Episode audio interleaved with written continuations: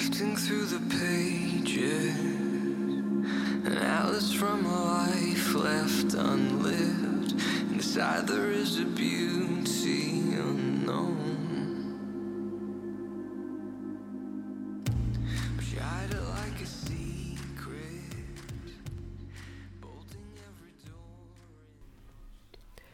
Herzlich willkommen zum Interview-Podcast Phoenix und Air für Stangis und Menschen, die sich für Yoga auf der Matte und im Alltag interessieren. Heute hat sich die bekannte Iyengar-Yogalehrerin und Traumatherapeutin Marina Pagel aus Hamburg wieder Zeit genommen, mit mir zu sprechen. Marina spricht über das Ego, das Selbstbewusstsein, was das im Yoga-Kontext bedeutet und wie und warum es so wichtig ist, sich immer wieder besser kennenzulernen, erfährst du in diesem Podcast.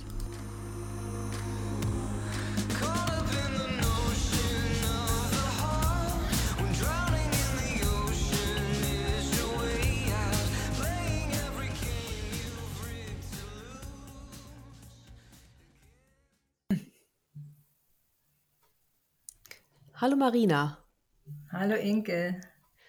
Ja, auch wenn wir ja schon uns, ich glaube, zweimal haben wir uns schon mal getroffen hier bei meinem Ja. Podcast, magst du dich ja vielleicht noch mal kurz vorstellen? Ja, ich bin Marina Pagel, ich bin Iyengar Yoga-Lehrerin und Psychotherapeutin, hauptsächlich Traumapsychotherapie mit Somatic Experiencing, Hypnotherapie, Aufstellung, so etwas. Und äh, erzähle gerne hier mit Inke ein bisschen was über die Zusammenhänge zwischen Yoga-Welt und Psychowelt. Genau, was ja total spannend ist. Lustigerweise hatte ich einer Freundin erzählt, dass wir heute über das Ego sprechen wollen, hat sie gesagt, was hat denn das mit Yoga zu tun? Das war ein bisschen witzig, fand ich. Genau. Ähm, und deswegen können wir auch gleich ganz, äh, können wir auch eigentlich gleich loslegen, ne? Weil im Grunde ist es ja so ein bisschen spannend, wenn man anfängt mit Yoga, vielleicht auch gerade Iyengar Yoga und Ashtanga Yoga, dass man vielleicht sich irgendwann fragt, warum mache ich das eigentlich? Diese Ja. wilden Anstrengungen und Verrenkungen. Was soll das eigentlich alles? Ja, ja.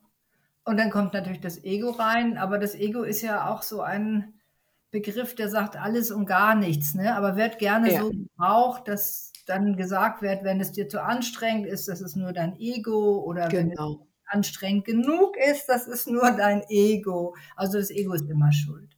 Genau. Also im Grunde sagt einem das ja gar nichts. Mhm. Aber vielleicht können wir das auf eine andere Art noch so ein bisschen ähm, uns besser anschauen, was, wie man das vielleicht auch besser interpretieren kann oder verstehen kann. Ja. Weil Ego im Yoga-Kontext, aber auch so in der ESO-spirituellen Szene hat ja fast immer so was Negatives, ne? Oder so einen negativen Beigeschmack, das will man loswerden. Ja, das ist so eher so ein moderner Sprech, das Ego. In der, also in, im Yoga gibt es ganz, oder in der Yoga-Philosophie gibt es ganz bestimmte Begriffe, die ziemlich genau beschreiben, was so in unserer mentalen und in unserer Psyche los ist und auch in Verbindung mit dem Göttlichen oder dem Höheren los ist. Und das ist nie das Ego. Das Ego ist lateinisch und heißt ich. Mhm. Das ist halt so eine moderne Sprechweise, ne, um Leute so ein bisschen zu dissen. Du und dein. Ja. Mhm. Und wenn es eigentlich das Ich ist, was würde das dann bedeuten? Ja, Das Ich ist ja nur, also in der Psychologie ist das Ich nur ein Teil des Ganzen und das Ganze wäre das Selbst. Und das Ich ist mehr der Teil, der zuständig ist fürs Mentale, fürs Kognitive, mit dem wir aber dann oft sehr identifiziert sind. Ne? Ich bin, ich will, ich Ja. ich. Ja. Und äh, das, der interessantere Begriff ist eigentlich das Selbst, wo noch der Körper mit dazukommt und alles, was wir so spüren und fühlen und das im größeren Zusammenhang auch mit, ähm, ja, vielleicht mit der Resonanz, äh, wenn wir mit anderen in Kontakt gehen, das spüren wir wahrscheinlich eher über das Selbst und über den Körper und weniger über unser Ich, was ja Mhm. vernünftig sein kann oder sehr Ja. unvernünftig. Ja, aber das heißt, das Ich ist eher diese Identifizierung mit meinen Rollen. Sowas wie ich als Yogalehrerin, ich als Mutter, ich als Ehefrau. Ja, ja. Ja? Und da gibt es einen Begriff im, äh, in der Yoga-Philosophie, im Shamkhya oder auch in, äh, in der Bhagavad Gita oder in anderen Bereichen kommt das ja immer vor. dieses Ahamkara bei Patanjali, dieses Ahamkara, der Ich-Macher. Und der Ich-Macher, das Ahamkara, das ist der Anfang von einer Entwicklung des, des Ganzen. Und wir haben also die Materie, das Prakriti, im Gegensatz zu Purusha, was gleichbedeutend ist mit Atman, der Seele.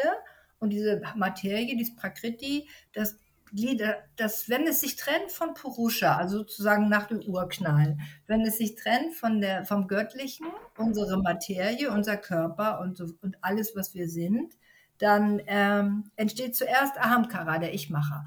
Dann haben wir also das, was wir auch in der Kindheitsentwicklung haben, in der Entwicklungspsychologie, dass wir irgendwann trennen können, wenn wir ganz klein sind, zwischen dem Außen und uns selbst, zwischen uns als Subjekt und den anderen als Objekten. Und dann entsteht das Ich, in dem Sinne von, ich bin getrennt von. Mhm. Und bin, äh, das ist dann noch gar nicht so sehr gefüllt mit, ich bin Yogalehrer und ich bin Psychologe oder ich bin vegan oder ich esse Ja. Schweinefleisch oder was auch immer, sondern das ist einfach erstmal nur dieses Gefühl, äh, vereinzelt zu sein, getrennt zu sein. Und dann erst füllt sich das mit allen möglichen, mit allen möglichen Labeln, weil das sich, sich getrennt zu fühlen ist ja gar nicht so schön. Da fehlt ja was. Genau. Und das ist ja eigentlich eine Sache, die wir da auch versuchen können, übers Yoga anders wahrzunehmen, oder? Ja, da kommen wir erstmal in Kontakt mit unserem Körper. Das, ja, ne, Yoga ist ja erstmal so körperlich. Wenn man damit anfängt, dann ist es so, es ist, fühlt sich toll an oder meistens fühlt es sich furchtbar anstrengend und schwitzend an. Und wir spüren, wir haben einen Körper. Aber ab und zu mal geschieht es ja, dass es sich so gut anfühlt. Dass wir tatsächlich in unserem Körper leben, in unserem Ja, Körper das so stimmt. zu Hause Das sind. heißt ja so viel wie, wir gehen erstmal in Beziehung mit unserem Körper und fühlen uns mit dem verbunden. Das wäre so der erste Schritt. Könnte es sein. Ich glaube, aber wenn ich so dran, wenn ich so überlege, an, vor 30 Jahren die Anfänge, da habe ich eher so mit dem Körper gekämpft, weil der ja nicht machen wollte, was ich wollte. Der konnte es noch nicht. Und ich war Mhm. in Ich von das kann ich und das kann ich nicht. Es gab also das Gute, was ich konnte, und Ja. gab das Blöde, was ich nicht konnte. Also ich war noch ganz im Ich. Das mit dem Körper kam, glaube ich, erst viel, viel später, dass ich merkte, ich kann mich ja spüren im Inneren. Vielleicht kam das auch eher am Anfang durch Pranayama und Mhm. solche oder so sanftere Sachen wie Shavasana, ne? so einfacher. Mhm. Und nicht, wenn man Kopfstandbrücken macht. Da ist dann das Ich dabei und sagt, ja, ich kann das, ich kann das. Ja, da spürt man auch was. Aber was Ja, anderes. Es ist natürlich gröber, ne? ja man So. spürt Emotionen, ne? man spürt Ja. Stolz oder Scham, wenn man es nicht kann. Aber das Selbst ist ja ein bisschen größer als unsere Denkvorgänge und als unsere Emotionen und unser Körper. Ne? Das ist sozusagen das Gesamtpaket. Und Ja. ich habe ein bisschen gegoogelt, weil ich dachte, ah, das sind ja interessante Fragen. Und dann gibt es ja auch einen Psychologen, ich bin mir nicht sicher, ob das Winnicott war, also der sagte, es gibt ja auch das falsche Selbst. Also Ja. wir haben mit unserem, wir haben mit uns selbst so oft Schiffbruch erlitten in der frühen Kindheit und es war so unangenehm, dass wir gelernt haben, eine Fassade aufzubauen und uns damit zu identifizieren, dass wir diese Fassade sind, dieses falsche Selbst sind. Und dann sind wir ganz weit weg von diesem wahren Selbst oder dem eigentlichen Selbst, wo wir uns ja in uns eigentlich zu Hause fühlen könnten, wenn wir spüren könnten. Mhm. Und was ich auch ganz spannend fand bei meinem Gegoogle, ähm, John Kant, das hat ja ganz viele Verbindungen jetzt auch zur Philosophie, auch zur Ja. Abendphilosophie. Das ist ja nicht nur indische Philosophie und praktisches Yoga oder moderne Psychologie, sondern Kant schon, Immanuel Kant hat gesagt, ich bin mir selbst ein Gegenstand der Anschauung und des Denkens. Also der sagte schon, ich möchte Selbstreflexion betreiben, Self-Awareness. Und diese Selbstreflexion heißt ja im Yoga Svadhyaya, die äh, Arbeit mit sich selbst. Die ist das Selbststudium Mhm. übersetzt. Ne? Bei äh, Patanjali, bei den Yamas und den Niyamas. Ja. Ja. Ja. So, das äh, ist da also schon ein Hinweis darauf, es reicht nicht, die Regeln zu beachten von Yamas und Niyamas, sondern äh, und ähm, zu üben und ähm, alles Mögliche richtig zu machen, sich sauber zu halten und so weiter und so weiter und Gott zu ehren und was da alles in den Yamas und Niyamas drin ist, sondern äh, ich muss auch ein Selbststudium machen und das nicht nur, indem ich Bücher lese oder mir was erzählen lasse, sondern indem ich mein Selbst ergründe. Mhm. Mir gefallen, dass da diese ganzen Verbindungen sind über die Jahrhunderte und die Kontinente. Und das Spannende ist ja tatsächlich, dass es einfach ähm, sich immer wiederholt auch, ne? Also das, was du gesagt hast, in den unterschiedlichen Philosophien, in der Psychotherapie. Also im Grunde genommen ist es ja was, was den Mensch bewegt oder bewegen sollte. Und wo wir vielleicht auch nicht drum rumkommen, um dieses, also unser Selbst besser kennenzulernen, zu erforschen, zu verstehen.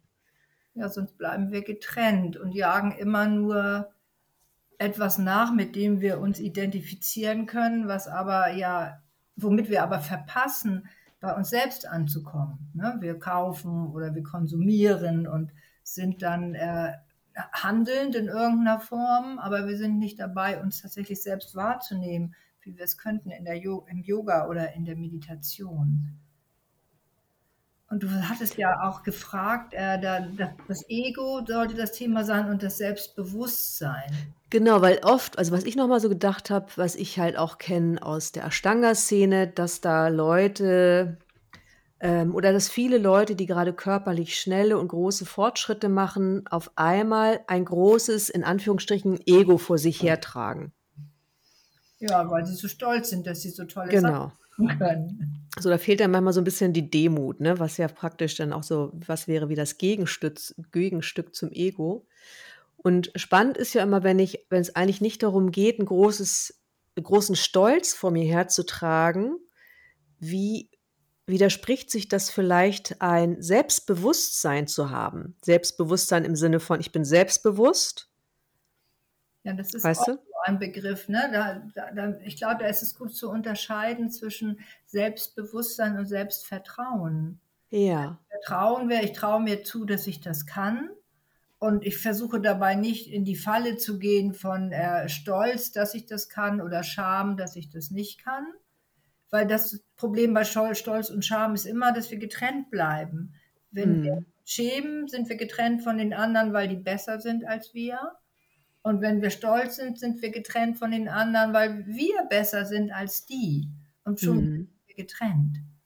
Und das äh, wäre dann das Selbstvertrauen, äh, einfach ich traue mir das zu, zu und ich habe gute Laune dabei, ohne dass ich jetzt äh, zu traurig oder zu stolz sein muss, wenn es nicht klappt. Das ist ja Mhm. was anderes als das Selbstbewusstsein, wo wir also ein Bewusstsein entwickeln können oder lernen können äh, darüber, was ist denn unser Selbst? Wer sind wir denn? Was ist denn in Mhm. mir drin? Was ist denn das, die Marina in mir drin? Woraus besteht die denn? Besteht die wirklich aus diesen Einzelheiten, die man irgendwie bei, bei Google finden kann? Oder ist die Quintessenz, die Essenz von, ein, von dieser, Perso dieser Person in mir, äh, ist das vielleicht was ganz anderes, was man nur spüren kann, aber vielleicht gar Mhm. nicht beschreiben kann.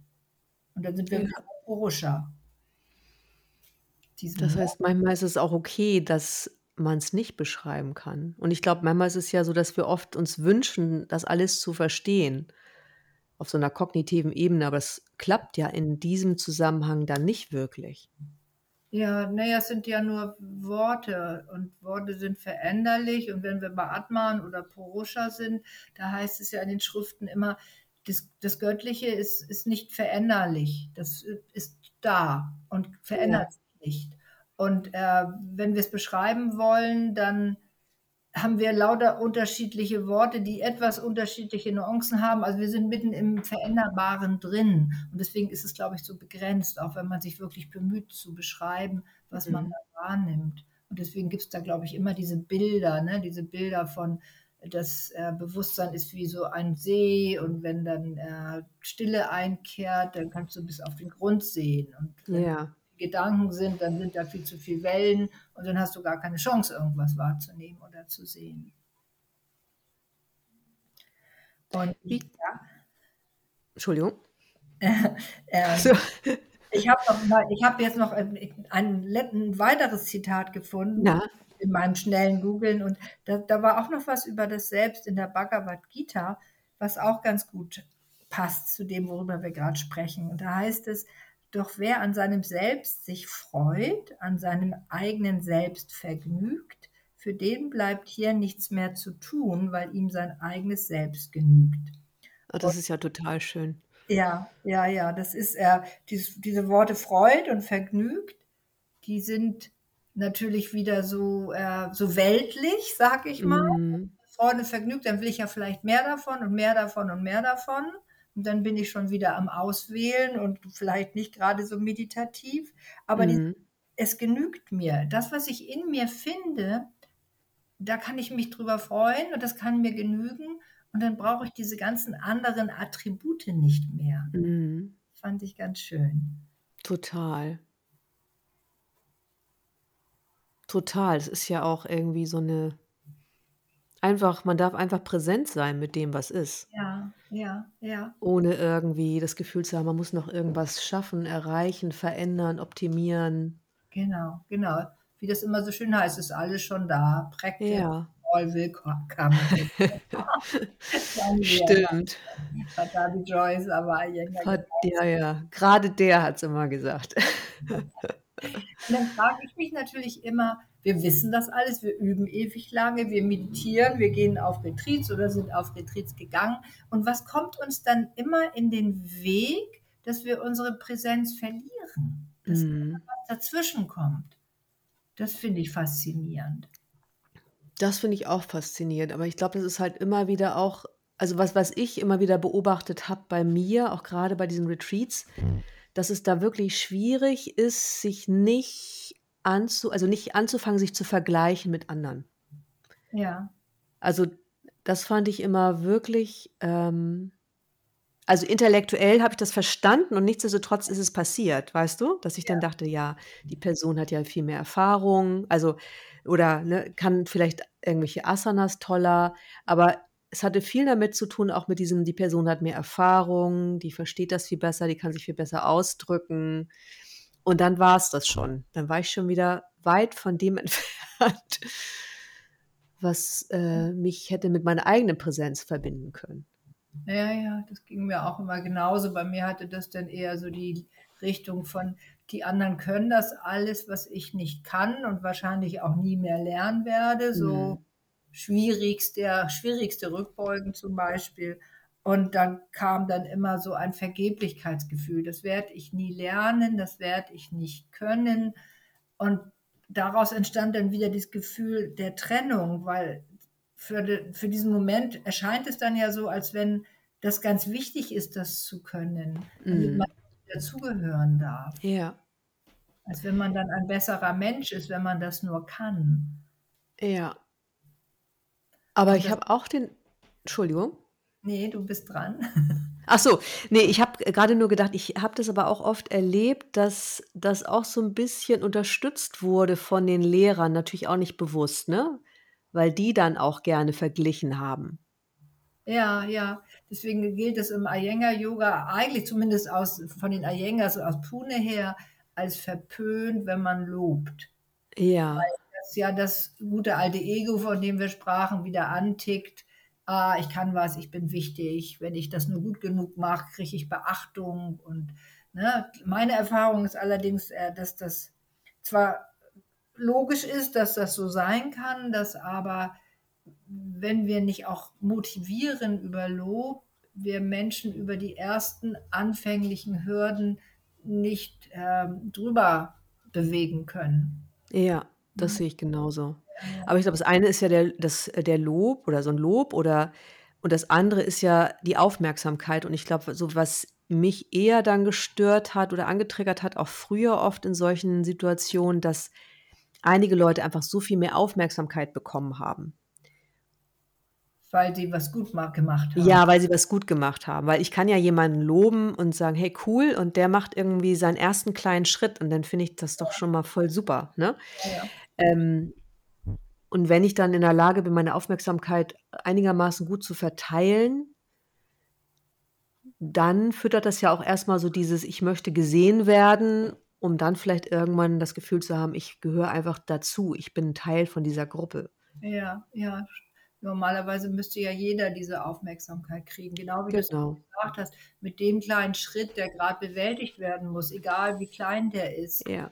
sollte es die gleiche Aufmerksamkeit geben wie bei jemandem, der zum ersten Mal, was der Teufel, welche komplizierte Haltung bewältigt. Mm. Und, Ja.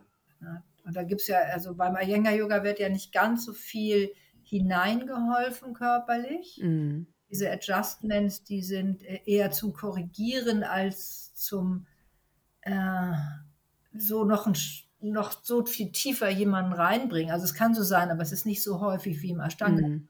Habe ich das immer als sehr typisch empfunden. Das Mm. bei schwierigen Haltungen braucht es ja auch ein längeres Adjustment, damit das dann Ja. geschehen kann. Genau, und das heißt natürlich, wenn du an so einem Punkt bist, gerade beim Ashtanga-Yoga, wo du einige schwierige Positionen machst, kriegst du einfach natürlich oft Unterstützung und gleichzeitig Zeit und Aufmerksamkeit. Und wenn ich dann halt Anfänger bin und vielleicht irgendwie die ersten Asanas übe, kriege ich das halt nicht. Ja, ja, ja, ja, genau. Und das ist, äh, wenn ich so an meinen Unterricht denke, ich denke jetzt gerade an Urdhva einfach an die ordinäre Brücke. Ja. Ich sehe, dann denke, okay, bei den Fortgeschrittenen, da korrigiere ich eher oder helfe verbal, indem ich sage, dreh, dreh hier, drück da, mach da. Und bei den Steiferen, die es schwer haben, da adjuste ich, damit die überhaupt reinkommen und ein schönes Mhm. Gefühl dabei haben, dass es ja möglich ist. Ja. Da wäre es da wäre es sozusagen genau umgekehrt. Aber natürlich kriegt dann jeder was. Nur auf unterschiedliche Weise, verbal Mhm. mit, äh, mit helfen über die Hände. Ja. Ich, mir ist gerade noch so ein Spruch eingefallen von Holger. Was nicht passt, wird passend gemacht. Ja, Zum genau. Thema Adjustment beim Ashtanga-Yoga. Aber ich glaube, das ist, äh, ist auch nicht mehr so aktuell. Das verändert sich auch. Hat Ja. sich verändert in den letzten zehn Jahren auf jeden Fall. Ja, die ganze Szene, egal welcher Stil, wird sanfter. Ne? Mm. Ich finde auch achtsamer, zumindest bei uns ist das so. Aber Ja. auch bei vielen Kollegen. Wir hatten im, äh, im Juni ein großes Treffen aller Prüfer und äh, Ausbilder in München und es war eine ausgesprochen schöne Atmosphäre mit gemeinsamem Üben und gemeinsam, wirklich gemeinsam diskutieren, wie es weitergehen soll, damit Prüfungen angenehmer werden für die Mm. Dinge. Und das fand ich eine ganz schöne, das ist eine ganz wunderbare Entwicklung, ne, wo es eben nicht genau darum geht, immer besser und toller zu werden, sondern eher gute Erfahrungen zu machen. Mit, Mm. aber mit sich selbst, mit der Gruppe, mit dem Lehrer, mit dem Selbst, ne, im Kontakt mit den anderen.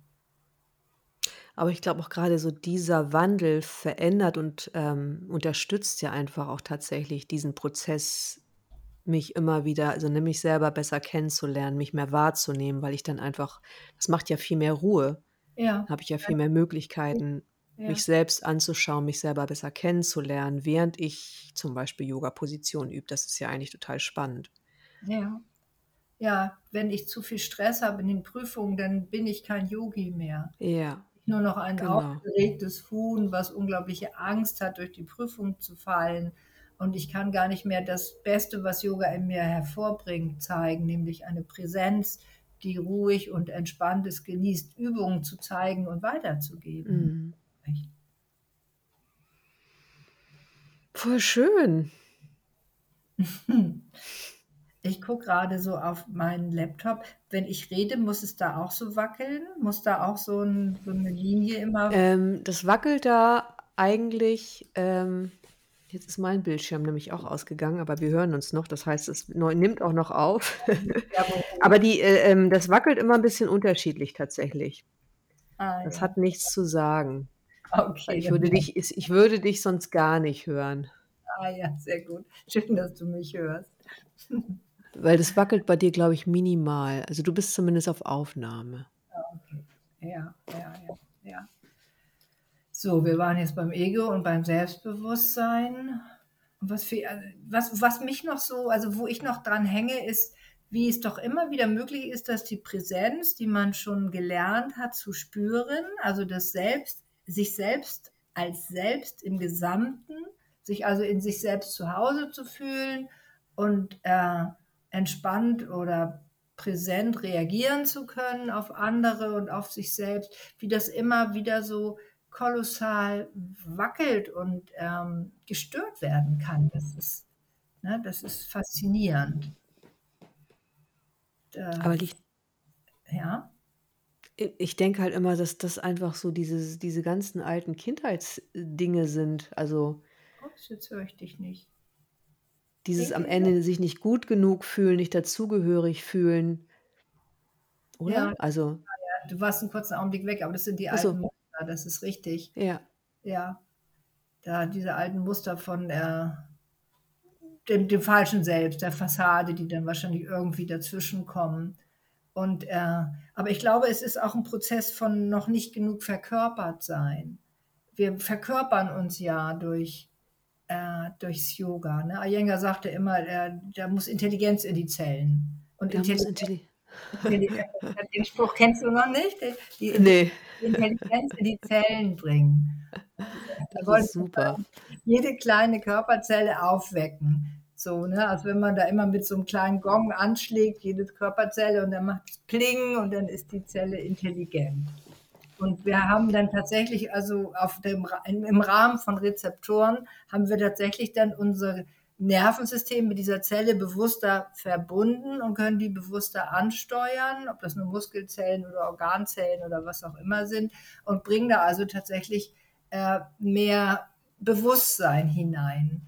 Und wenn wir äh, uns aufregen, also ob wir nur ängstlich sind oder zu stolz sind, dann verlieren wir dieses Bewusstsein in unseren Körper. Ne? Also es nützt uns gar nicht, wie schlau wir vorher unsere Zellen gemacht haben, Mhm. üben und wahrnehmen bis in die, den kleinen Zeh hinein. Dann springt uns eine Emotion an und schon ist diese ganze wunderbare Körperintelligenz unerreichbar, weil wir so ähm, ängstlich oder aufgeregt oder empört oder was auch immer sind. Und wir sind dann ja nur noch Emotion und sind oft gar nicht mehr Körper. So geht mir das häufig. Ich verliere dann den Körper, dieses das Das, Körperbewusstsein. das kenne ich auch. Ja. Sehr gut. Das ist so ein bisschen, als wäre man dann irgendwelchen anderen Dingen, et- et- irgendwas Fremdem ausgeliefert. ja, Und es ist ja tatsächlich auch total spannend, dass es, dass ich nicht, also mich, mi- mich nicht mit mir selbst verbunden fühlen kann, sobald irgendwas von außen dazukommt, was mich irgendwie irritiert, sagen wir mal, ob es eine Emotion ist oder ja, oder ein Gefühl. Vielleicht ist es bei Gefühlen ein bisschen anders. Ja, es ist unterschiedlich, ne? Bei manchen sind es mehr, wenn man ein emotionaler Mensch ist. Ich bin sehr emotional, dann sind es wahrscheinlich die Gefühle, die Emotionen, die einen so rausreißen aus diesem Selbstbewusstsein, dieser Achtsamkeit. Bei manchen Mhm. ist aber auch der Körper selber, ja, ne? Oh Gott, mein Herz schlägt so doll, dass ich nichts anderes mehr wahrnehmen kann und alles andere nicht mehr zur Verfügung habe. Das ist dann auch Ja, nicht angenehm.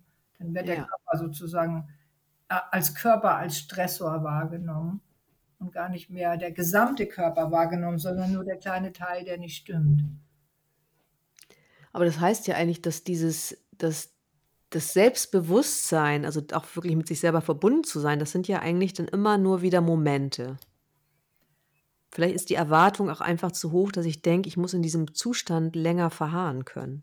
Oder der müsste eigentlich die ganze Zeit bleiben. Ja, also ich glaube, am Anfang kann man das lernen, dass man in diesem Zustand ist. Ich erlebe das oft bei, Menschen, mit denen ich arbeite, die können sich nur spüren, wenn sie die Augen schließen. Also das Äußere Mhm. ausschließen und dann ist Mhm. sich selber zu spüren, wenn keine Außenreize ablenken. Und später kann ich dann mich spüren, auch wenn ich die Augen öffne, aber nicht so viel Stress vor meinen Augen hin und her mache. Mhm. Mhm. Später könnte ich mich spüren und das Außen wahrnehmen, egal was da ist, und wäre dann in einem, einer Art dualem Gewahrsein. Ich kann also das Außen wahrnehmen und mich selbst wahrnehmen, ohne dass das äh, kollidiert. Aber das ist ganz schwer. Ja. Gewahrsein, finde ich, ist auch immer so ein schöner Begriff. Ja, ich bin, bin mir gewahr, dass, dass, Dass auch das andere ist. dass da alles Mögliche ist. Dass Ja. Natürliche störbar ist. Dann muss ich da ja wieder, ist ja nicht so schlimm, wenn es gestört wird und ich bin im Außen oder in, in Emotionen oder nur in, im Verstand, nur in der Kognition, äh, dann könnte ich ja wieder zurück in diese Präsenz, in dieses Ja. Wenn ich es merke, könnte ich ja wieder sagen, halt, stopp, ich habe mich gerade komplett verloren. Wo ist mein Selbst? Wo ist mein Körper? Wo ist der Rest? Und ich gehe einfach dahin zurück. Ja, also wie eine eigene Steuerung und eine Entscheidung. Genau, genau, weil es ist ja nicht so schlimm, dass wir für einen Moment das verlieren, was wir gerade hatten, weil wir können ja dahin zurück. Wir können uns entscheiden zu sagen, ich gehe da wieder hin. Da war es gut, Mhm. ich gehe wieder hin. Und manchmal geht es tatsächlich nicht, wenn zu viele Außenreize da sind. Also beim Yoga, wenn, da müsste ich mich vielleicht entscheiden, dann, dass ich einfach was ganz anderes mache als die Gruppe. Wenn das Mhm. ist, ne? Weil ich merke, wenn das triggert mich zu sehr, das kriege ich nicht hin oder was auch immer, also mache ich was anderes oder setze mich einen Augenblick ruhig hin. Das stimmt. Und ich habe auch gerade gedacht, beim Gruppenunterricht im Yoga, das ist ja auch nochmal ein Unterschied, ob ich dann äh, einen geführten Unterricht besuche. Das finde ich ist, glaube ich, auch nochmal schwieriger, weil ich dann ja mit einem meiner Sinne auf jeden Fall mindestens oder mit beiden ähm, beim Lehrer bin, um dem zu folgen, Ja, um meine Übung durchzuführen oder meine Sequenz. ja, das stimmt. Bei Mysore ist das anders. Das ist schön, dass du das sagst, weil ich habe das noch nie gesehen, dass Mysore ja genau diese Qualität hat, dass du nicht mehr ins Außen musst, um etwas wahrzunehmen, was dich Mhm. wegbringen könnte. Theoretisch. Das Ego oder der Stolz vergleicht sich ja dann gerne mit dem Nachbarn, der die Sachen viel toller kann.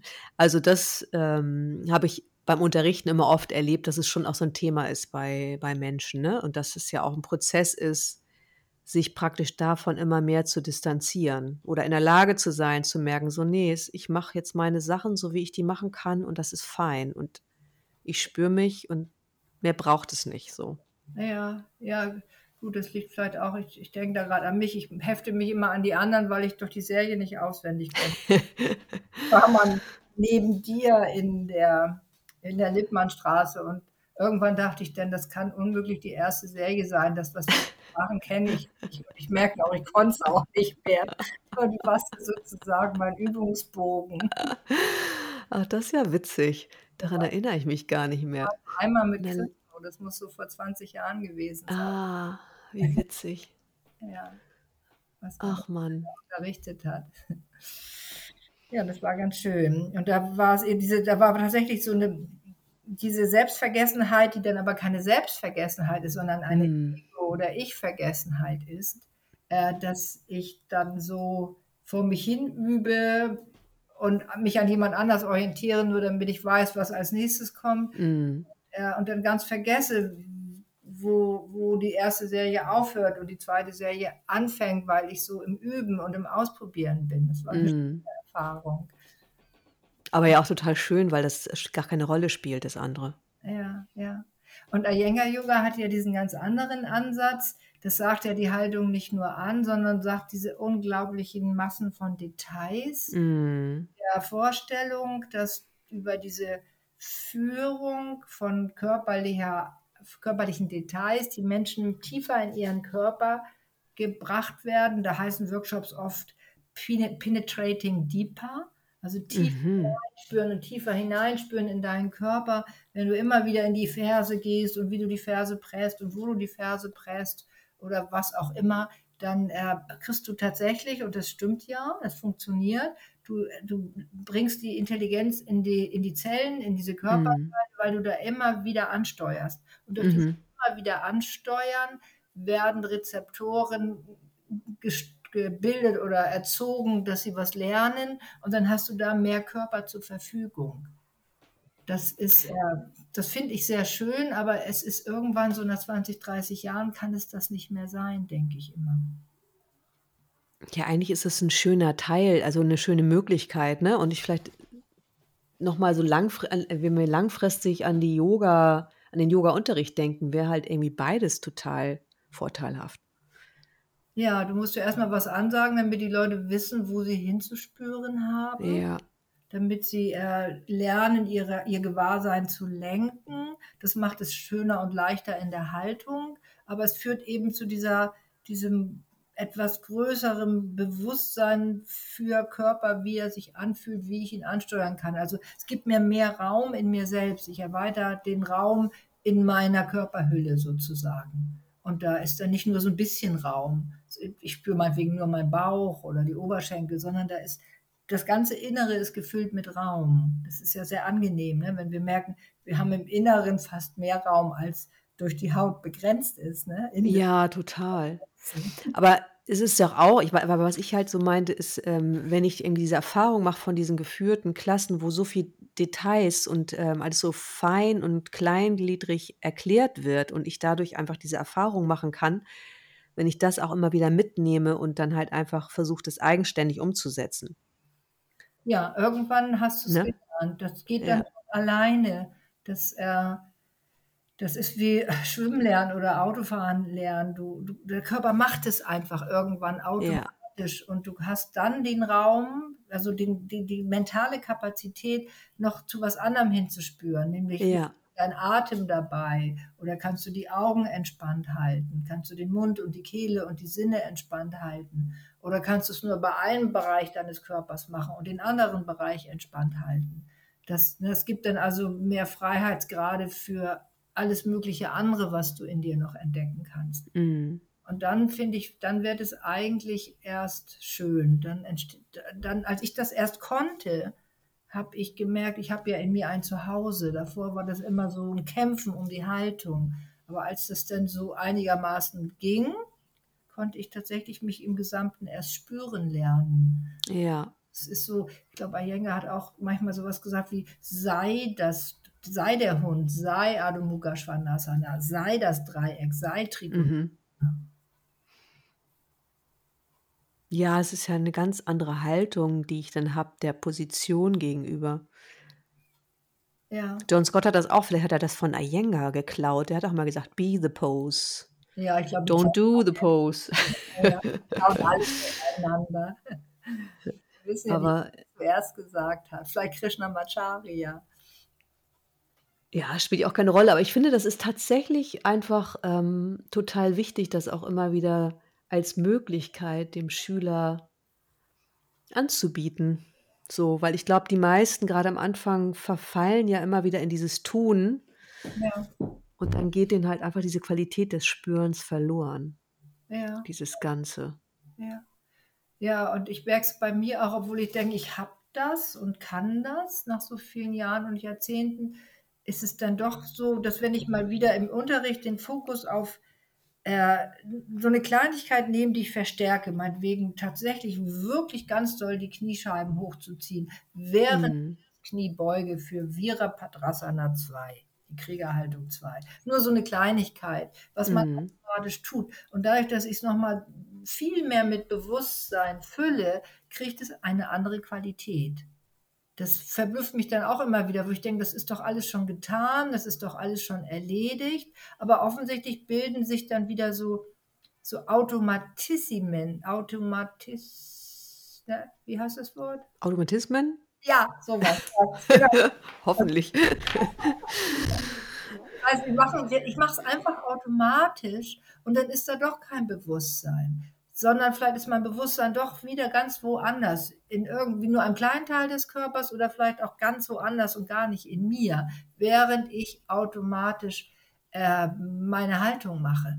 Mhm. Und ich glaube, dann wird es auch schnell langweilig. Und dann braucht man dann auch doch tollere Haltung oder andere Haltung oder mehr Aufmerksamkeit, weil man dieses Gewahrsein, diese Achtsamkeit in, in dem Moment verloren hat. Und nicht, nicht so hundertprozentig dabei ist. Es wäre so, als wenn man meditiert und dabei aber schon so ein bisschen darüber nachdenkt, was man heute Abend macht. Hm. Stimmt. Ich löse das immer damit, dass ich am, am liebsten morgens übe und nicht mehr so lange wie früher. Und dann ist es nach wie vor einfach total schön, in so einer Präsenz zu sein, Ja, indem ich mich einfach weiter auf den Atem konzentriere. Also das funktioniert tatsächlich immer noch. Aber ich glaube auch, dass es dadurch, dass ich die Zeit irgendwie reduziert habe, mir das immer noch leicht fällt. Also wenn ich jetzt noch eineinhalb bis zwei Stunden üben würde, dann wäre es anders. Ja, ja. Wie lange übst du morgens? Ja, also eher so halbe Stunde bis 40 Minuten. Eine angenehme Zeit, ne, um gut in den Tag zu kommen. Ja, das genau, das ist angenehm, um in den Tag zu kommen und das ist halt auch umsetzbar Mhm, in meinem Leben jetzt noch, ne? Also Ja. und ich merke, Fritz wird sagen, das ist besser als nix. Recht. Ich glaube, wenn das werden wir eine bessere Welt. Genau. Und ich muss sagen, das stimmt. Ja. Mhm. Ja, ja, dann würden wir in den Tag starten in so einer Ausgeglichenheit. Und dann Mhm. Vielleicht all die Dinge, die uns anwehen und uns von unserem Selbst, aus uns selbst herausbringen, wieder ins Außen, die könnten vielleicht ein bisschen weiter weg sein dürfen. Ja, und ich finde, das funktioniert ja tatsächlich, ne? Egal, ob du jetzt mit so 'ner Meditationspraxis startest oder irgendwie so 'ne achtsame Asana-Praxis oder auch Pranayama. Ich finde schon dieses wenn ich dann morgens mir die Zeit gönne, dann hat das auf jeden Fall diese Auswirkungen in den Tag. Ja, ja, ja, ja. Ja. Ja. Und wo ist dann unser Ja. Ego? Wo ist Wo ist unser Ego? Ich musste die ganze Zeit noch mal daran denken, dass du irgendwann mal gesagt hast da ging's darum, wenn jemand kein also nicht kein Selbstvertrauen hat oder nicht selbstbewusst wirkt, dass die Person dann trotzdem ein Ego hat. Also, es nicht heißt ich habe keinen Stolz, also ist ähm, habe ich da kein, ähm kein Ego. Erinnerst du dich daran? Ist schon Nein, aber, äh aber es ist logisch, was du sagst, weil, äh, ich kann ja auch ein Ego haben, was identifiziert ist damit, dass ich Opfer bin. Was Genau. identifiziert ist, dass mich sowieso keiner mag und dass das Leben sowieso ganz schwierig ist. Und, äh, und so gehe ich dann durch die Welt und das biete ich den anderen an und dann werde ich die Bestätigung dafür kriegen, dass es genauso ist, weil ich ja schon das sozusagen anbiete, dass man mich dann so behandeln könnte, dass sich Ja. bestätigt. Und das wäre ja auch ein Ego, aber nicht so ein angenehmes, ne? So 'n Mhm. ja. Das will man eigentlich nicht haben. Aber das andere Ego ist auch nicht besser. Dieses ich bin identifiziert damit, dass ich alles kann und hübsch aussehe und schlau bin und großartig bin und, äh, Erfolgreich. ja, das ist, äh gut, das kann klappen, ne, bis zum Tod. Aber Du meinst, es fällt einem so lange nicht auf dann? Ja, da kann man kann man sagen: „Ich habe doch 'n schönes Leben gehabt.“ Ich weiß nur nicht, ob das tatsächlich meistens so klappt, weil das sind ja alles veränderliche Dinge. Da sind wir wieder bei Purusha und Prakriti, ne? Mhm. Das, äh die Schönheit geht flöten und, äh, der Erfolg ist irgendwann auch unwichtig, weil ich werde alt und andere können's doch besser. Und ja, also, es verändert sich ja alles. Ich muss dann also was anderes finden, auf das ich stolz sein kann in mir. Und das wird dann vielleicht schwierig für einige Menschen. Mhm. Was wäre denn die Lösung? Ja. Wenn ich weder in das eine noch in das andere Extrem mich finden möchte. Ja, das die Präsenz in dir selbst, ne? Mhm. Dieses dieses Selbstbewusstsein. Tatsächlich zu wissen, ich bin ja mehr als meine Rollen oder das, was ich handle und das, was ich kann. Und dieses Mehr, es klingt so, als gäbe es noch was Tolleres, sondern dieses Mehr ist ja eigentlich weniger. Das ist die pure Präsenz. Mhm. Also wie in der Meditation oder wie in einer unspekta spektakulären Yogahaltung, in der ich mich aber sehr, sehr wohl fühle und das Gefühl habe, da möchte ich immer bleiben. Das fühlt sich grad so gut an, da möchte ich bleiben. Und es ist ruhig und es ist angenehm und ich muss nichts tun, ich muss nichts verändern. Und ich bin trotzdem ganz da. Das ist immer so, als wenn ich habe immer den Eindruck, das ist so in solchen Haltungen, wenn das gelingt, so als wenn man eine Tischdecke glatt zieht. Ja. Ordentlich. Ja, voll schön. Ich habe grade gedacht, das ist so 'n bisschen so, als hätte man sein Kind im Arm. Ja. Ja. Ja. Oder eine andere geliebte Person und man ist einfach dann so dann halt mit dem anderen, aber einfach so vereint. Ja. Ja, ja. Das erinnert mich an diesen Begriff von Maitri oder Meta aus der Meta-Meditation, wo es heißt, äh, in dieser Meditation, es wäre gut, einen Zustand zu erreichen, wo man ist wie eine liebende Mutter. Also Mhm. sozusagen vorgestellte, theoretische liebende Mutter, die vollkommen selbstlos, also egolos, äh, für ihr Kind sorgt. Und wenn wir so mit uns umgehen könnten, dass wir gut für uns sorgen und gut bei uns sind und uns gut beachten, wie das eine liebende Mutter machen würde mit dem kleinen Kind, das das noch sehr braucht, äh, dann wären wir ja immer in Verbindung mit uns selbst. Ne? Und dann sind wir wieder, dann sind das, da sind das ja eigentlich zwei Personen. Wir in Verbindung mit uns selbst, ich in Verbindung mit mir. Und dann sind wir beim Seher und dem Gesehenen und wieder bei Patrick. Mhm. Das wird ja immer komplizierter. Ja, Yoga? Dann die Gedankenwirbel und der Seher äh, ist in Verbindung mit dem Gesehenen. Ich muss Ja. über Philosophie reinbringen, ich kann es nicht lassen. Ne? Nee, aber das ist ja auch total schön. Und das ist, das ist ja tatsächlich auch das, was, ähm, wo, ne, die Rückmeldung, die ich immer wieder bekomme zum Podcast ist, dass äh, die Leute schon Lust haben, auch ein bisschen mehr Philosophie. Ah, ja. Ah ja. Weil es ja schon auch darum geht, ähm, zum Denken angeregt zu werden, zum, ne, also nachzudenken, zum Selbstreflektieren. Dazu hilft es ja auch mal. Ja. Wunderbar. Und Ja. ich kann mit Philosophie immer sehr viel anfangen, wenn ich das übertragen kann auf mein normales Leben.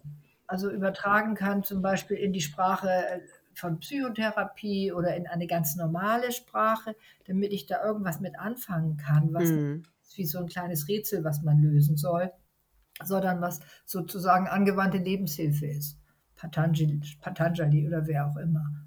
Wo man sich daran erinnern kann, ah ja, so sollte es ja eigentlich sein, damit es leichter wird und ich nicht mich so sehr im Außen verliere und trotzdem Spaß habe. Hm. Ja, danke, Marina. Ja, gerne. Hm.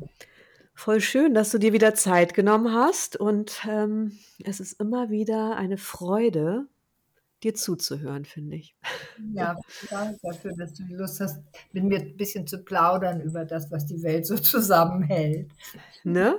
Genau. Ja. Und es gibt immer wieder viel, was ähm, du zu sagen hast mit deinem komplexen Wissen Ja, ich, ich, und der halt, komplexen Erfahrung. Was denn? ich sabbel halt gern. Das ist auch fein. Ja, schön. Dann, Tschüss. was denn?